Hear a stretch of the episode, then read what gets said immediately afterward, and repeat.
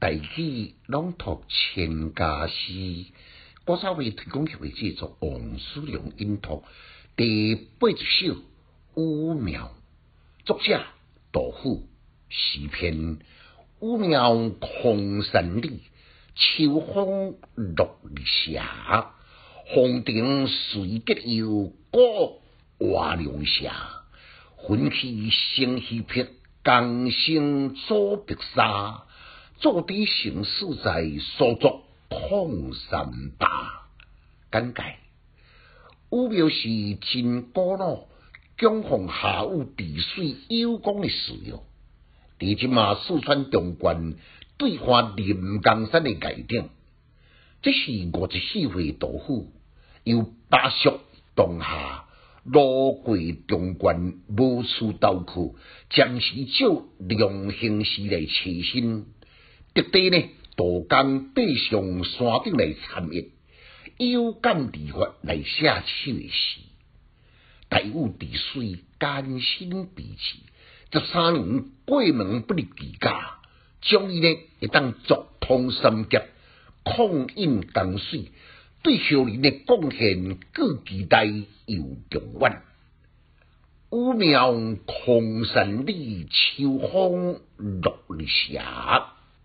高山红凉，加上秋风瑟瑟，虽然小心，但显得更加巍峨而独视。伫晚霞大脸，格外庄严，令人肃然心敬。红顶水结油，过画龙霞，定义丰富，寺庙古古，但是定义每一层的结啊，以外呢？硕果饱满，淋漓随机。壁顶所谓善良母鸟呢，也带来生气个动感。水结油，画龙霞，既是实景，搁在蕴含大雾治水的典故。分气生气别，江声作白沙，一团一团的云雾，伫山湾。青皮古老山崖，峭壁来更动，江土澎湃，碧浪倒沙，向三峡滚滚喷流。这两句的喜甲走，特别的传神。古早人所讲的魂将龙，仿佛看到庙内壁中所谓神龙腾空而起，伫峭壁来盘旋。